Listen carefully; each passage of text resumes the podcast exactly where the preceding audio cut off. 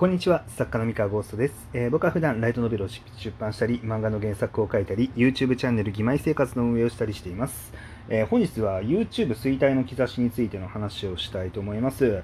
えっ、ー、とですね、まあこうコロナ禍の巣ごもり需要といいますか、の影響で、まあここ2年、1、2年ぐらいで、まあ一気に YouTube が伸びてですね、まあ1、2年、まあ1年、2年、2、3年かな、一気に伸びてですね、あのもう、ね、もうみんなこうすぐ YouTube 始めようとする、ね、時代に変わった変わったわけなんですけれども、えー、最近あのようやくと言いますか、まあ、頭打ちが見え始めていてでおそらくこの流れがあるから YouTube は衰退期に入っていくのではないかと予測されるあの最近の流れが、まあ、ある、まあ、衰退期というか、まあ、あれかな高いところで安定はするんだけれどもまあ、新規に入っていって、じゃあ圧倒的に勝てるかっていうとなかなか難しい時代っていうのが来るなというのがま予測されるんで、まあ、その話をしていこうと思います。で、えー、とどういうところから予測できるかっていうとなんですが、まあ、おそらくその TikTok にお客さんを取られないためにやっていることだと思うんですが、あのショート動画っていうのを今 YouTube はめちゃめちゃ推してるんですね。えー、もしあのスマホにあの YouTube のアプリを入れてる方がいましたら、あの YouTube 適当に開いてもらうと分かるんですが、あのショート動画が目立つようになってるんですよ。で、ショート動画目立つようになってるんですけれども、えっとですね、まあ、これですね、あの YouTube 本体の広告費はまあいいんですが、あのおそらく YouTuber への広告費の割り振りはかなり少なくなると思います。えっと、あの YouTube って再生数に応じてあの、まあ、広告収益っていうのが入るんですが、えっと、長い動画に関しては、まあ、たくさん広告が入るんであの広告収益あの非常に大きいんですけれどもあの短い動画特にショート動画ってあの100万再生とか言ってても大した広告費にならないんですよね。あのまあ、おそらく100万再生で1万円いけばいいのかなもっと少ないかもですね。まああの知れないまであるので、まあ、結構厳しいんですよね。で、まあ、ショート動画って認知を広めるとかその再生回るっていう意味では、まあ、非常に強いし、まあ、YouTube もそれを押していってるんですけれども、まあ、その広告費がそこまで稼げないってなった時に何が起こるかっていうとあの YouTube だけであの稼ごうとするっていうのはかなり難しくなってくるんですよねその広告収益だけで稼ぐみたいな。で難しくなってくるのであのそうすると、まあ、個人で YouTube だけで食べていこうっていうあの、まあ、能力の高いプレイヤーっていうのが、まあ、そんなに増えてこない、まあ、YouTube だけで食っていこうっていう人はねそんなに増えてこないと。だから次のヒカキンさんみたいなのが生まれてくるかっていうと、まあ、多分ほとんどないんじゃないかなって思います。であの、まあ、今その YouTube 漫画とかその YouTube アニメみたいな感じで YouTube 主戦場にして、えー、戦っていこうっていう、あのー、ね、企業系のなんかチャンネルとかもたくさんあるんですけれども、まあ、これもなんかまあ一部、あのー、まあ、参入者はどんどん増えてくると思うんですけど、えー、まあその中でもやっぱり成功するのってかなり限られてくるし、まあ、相当初期投資とかをあのしないと、まあ、なかなか難しいっていう感じになりますよね。でまあ、もちろんその今うまくいってるところ、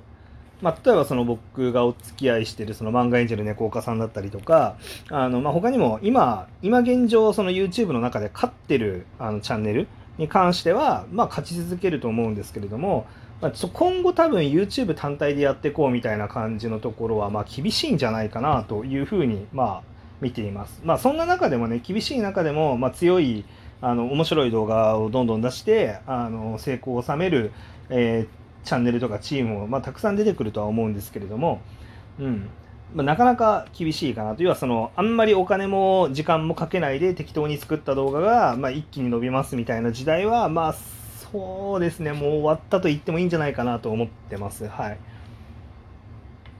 ですがあのまあここでちょっと手のひら返しをするんですけどじゃあその YouTube がそんな状況でありますということでで次のあのプラットフォームどこが来るんだって話になると思うんですがまだ来てないんですよ。じゃあ次 TikTok なのかって話なんですけど、まあ、TikTok も同じ理由で、えーとまあ、広告がほぼほぼ入り入りにくいっていうのがあって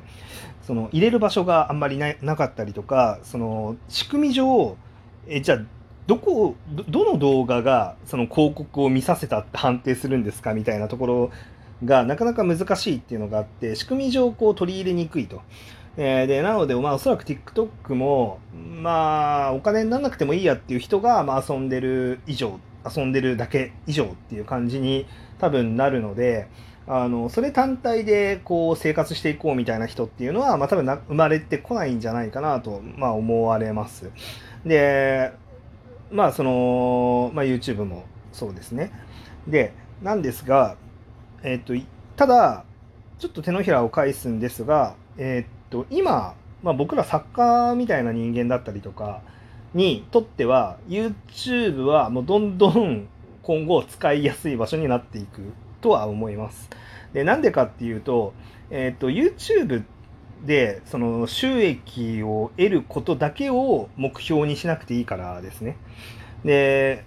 要はその僕らその作家だったら、まあ、その小説が売れてくれれば、まあ、収益が立ちますし、まあ、その漫画家であれば漫画が売れれば収益が立つし、うんまあ、要はその YouTube 単体じゃなくて、まあ、他に生活の手段があ生活の手段というかまあその売るべきものがあってでそれの認知を高めたりとか、まあ、より多くの人に届けるっていう役割を YouTube に持たせる分には、まあ、別にそのショート動画でいいわけなんですよね、まあ、大勢の人にリーチすればいいので。で、まあ、ショート動画でもいいし、まあ、長長尺の動画でもいいんですけれども、まあ、その認知を広めていくっていう部分においては、まあ、まだまだ YouTube の、あの性能っていうのは高いので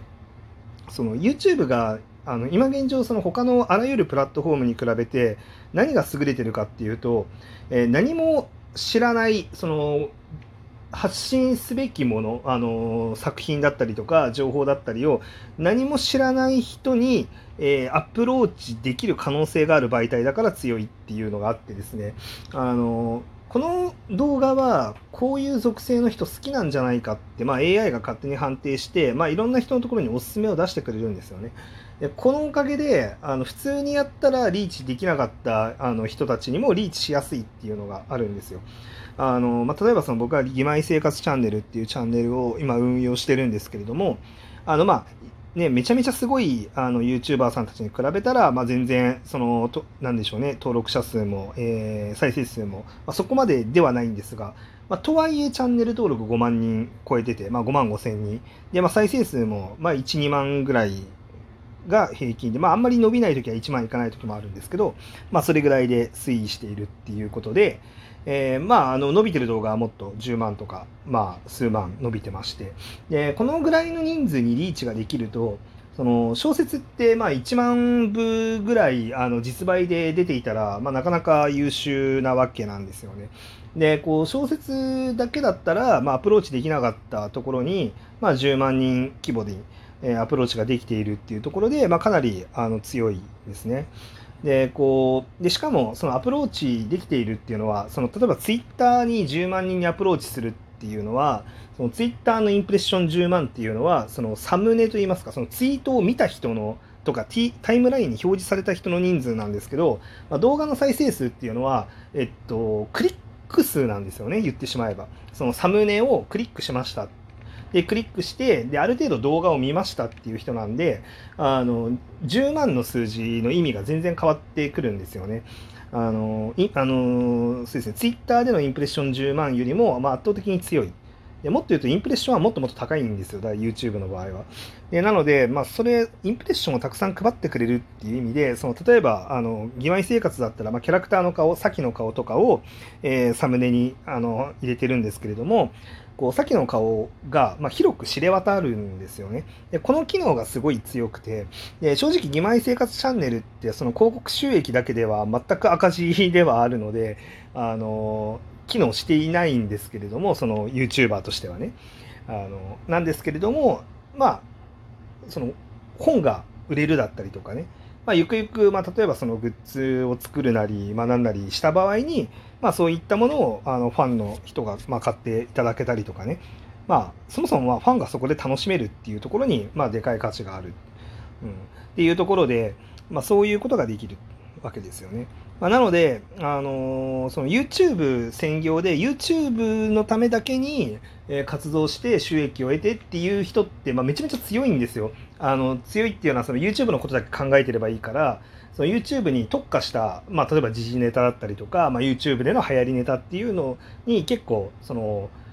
なんだろうなフットワーク軽くやっていくので、まあ、数字も出しやすいんですけれどもでそういった人たちがま減るってていうことは、まあ、単純にあの採算度外視で、まあ、動画を面白い動画作ってあの数字を伸ばしてでその採算はそこで得られないんだけれども、えっと、他にあの売るべきものがあるからあの大丈夫ですっていうところが、まあ、今後勝ちやすくなっていくだろうなと思っております。はい、あのという感じなので、まあ、我々にとっては、まあ、まだいいあの世界なのかなと思いますね。あんまりインプレッションが配られなくなるとか、まあ、もっとそのそもそも YouTube からお客さん自体が減るとか、まあ、そういうことが起こらない限りは、まあ、しばらくその僕ら作家がその PR だったりとか、まあ、なんか作品を発表してみる場所としての、まあ、YouTube っていうのはまだまだ強い。ですね。ただ、その YouTube だけでその食べていこうみたいなことを考えるんだったら、今はもう、それはもうお勧めしないですね。だったらその個人で、まあ、例えばその作家のみで YouTube に関わるんだったら、その個人で YouTube チャンネル立ち上げるんじゃなくて、その例えばその YouTube、すでにあの成功しているところのスタッフとして入るとか、あの例えばそのもう成功してる漫画動画系のチャンネルにそのシナリオライターとして入るとか、